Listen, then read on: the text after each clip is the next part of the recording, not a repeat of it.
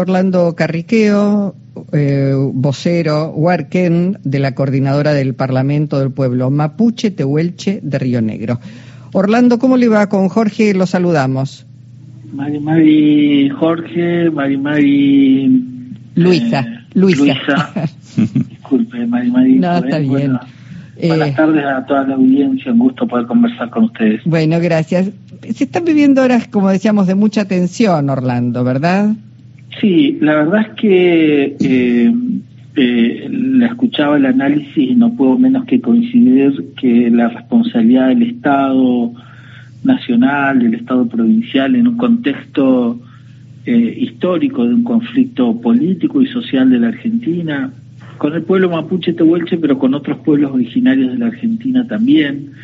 Eh, y esto viene claramente, los conflictos territoriales de un genocidio librado por el Estado hace menos de 140 años o 140 años, y después eh, en la continuidad de la historia, en la continuación de ese despojo en la década del 30, 40, la década infame, eh, después en los años 60, 70, 90, es decir, todos periodos donde eh, las familias mapuches tehuelche hemos sido corrida, hemos perdido el territorio, el hecho de no tener títulos comunitarios nunca y estar siempre en una eh, inseguridad territorial, jurídica, eh, lleva a- al conflicto, ¿no? Y cuando los conflictos eh, sociales eh, no se resuelven, aparece la discusión de, de- en términos violentos y me parece que la Argentina tiene experiencia, triste experiencia en esto. Me parece que no hay que no hay que entrar en ese juego que propone la derecha, ¿no? La derecha está proponiendo desde hace cinco o seis años eh, un contexto de militarización. Sí.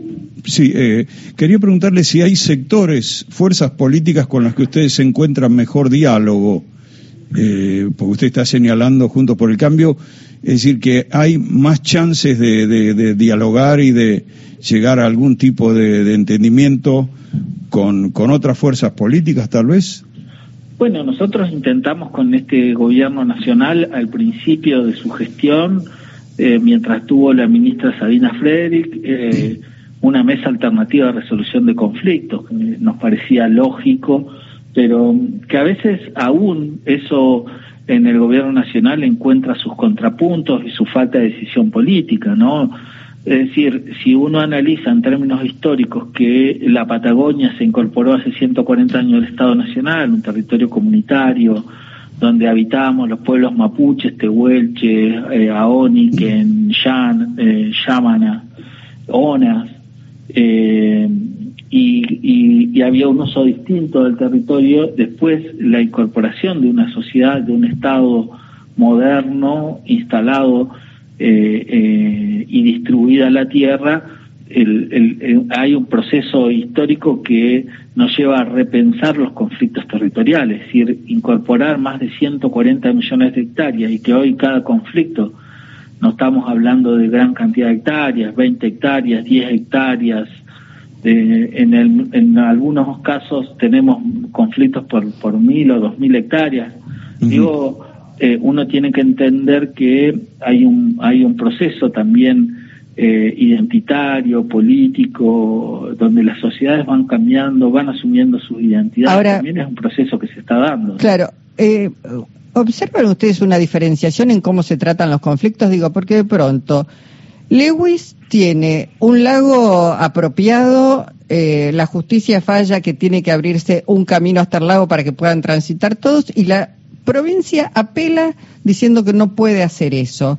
Y cuando los mapuches, los tehuelches, los pueblos originarios reclaman, no hay, me da la- a mí la sensación, la misma predisposición, respuesta como si tuvieran menos derechos los pueblos originarios que alguien que va y compra con muchos dólares parte del territorio que nos corresponde a todos, como un Con patrimonio. muchos dólares, con muchos dólares depende, porque eh, la llegada de Lewis en los años 90 eh, es con un territorio mal habido que eh, lo pudo solucionar cuando el fiscal de Estado en la época de Macri no prosiguió una, una causa penal eh, sobre la apropiación, la compra de tierras eh, en un empresario extranjero, inglés, ¿no? Mm. Por otra parte, en zonas de eh, fronteras, algo que por ley está prohibido, ¿no? y que casualmente se modificó durante la presidencia de, de Macri y que eso no, no ha continuado. Entonces, cuando hay hechos graves, ¿no? No quiero negar eh, que hay situaciones, incendios, atentados que se endilgan a la RAM, una organización política que no existe, que fue una creación de Patricia Bullrich, que hay eh, muchos intereses económicos sobre, inmobiliarios sobre las tierras y eso no son los intereses de las comunidades, sino intereses de estudios eh, ligados a, la línea política de la derecha, ¿no? Tanto los libertarios como, como el PRO, uno empieza a analizar que el discurso del terrorismo y esas acciones que nosotros exigimos que el Estado eh, la resuelva a través de una investigación seria, porque también hay que decir que durante el funcionamiento de la Mesa Alternativa de Resolución de Conflictos se bajaron más de 100 millones de pesos a cubrir las necesidades de seguridad, y esto es cámaras. En un trayecto de 6 a 10 kilómetros hay cámaras luminarias que eh, iluminan todo el trayecto de la Ruta 40, cámaras que toman patente, eh, eh, iluminación, equipos de, comunicación.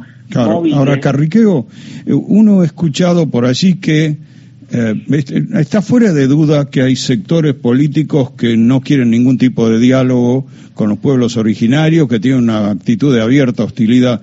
Por otro lado, uno ha escuchado que un problema también para encarar un, sistema más organizado de entendimiento con los pueblos originarios, en el caso de los mapuches, es que no hay una estructura de autoridades muy clara con las que dialogar, digamos, que, no tienen un sistema de autoridades donde se pueda acordar con, una autoridad y eso sea valga para todo el conjunto de los pueblos originarios, ¿no? Bueno, eso no es cierto.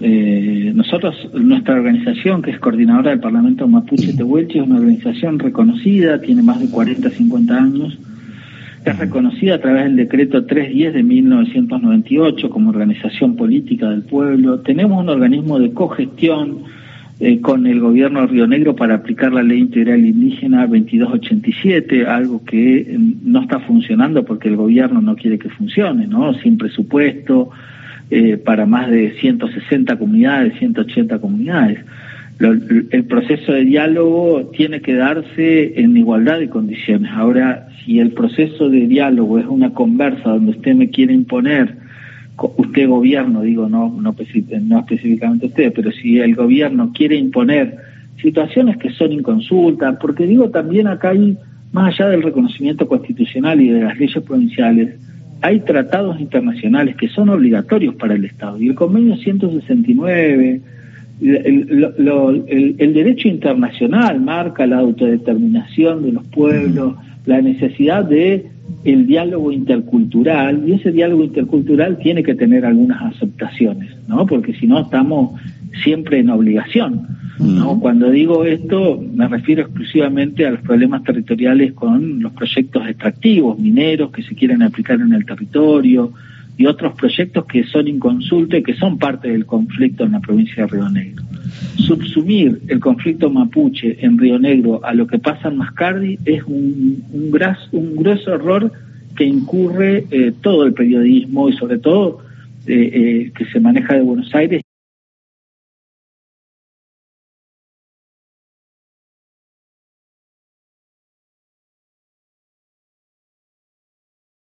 Eh, de educación. Está eh, claro, perdón, Orlando, en función del tiempo que tenemos, que no es ni blanco, no es blanco o negro, sino hay una cantidad de razones que deben ser atendidas, de compromisos que tienen que ser cumplidos y de diálogo que no se está dando y que tiene que ser abierto ese canal. Queríamos que eh, nuestra audiencia a lo largo y a lo ancho de todo el país comprendiera cuál es, qué es lo que se está discutiendo y por qué se está discutiendo, por qué ocurren estas cosas eh, y darle también voz a los que generalmente no tienen voz en la mayoría de los medios. Le agradecemos muchísimo su participación hoy en el Encuentro Nacional.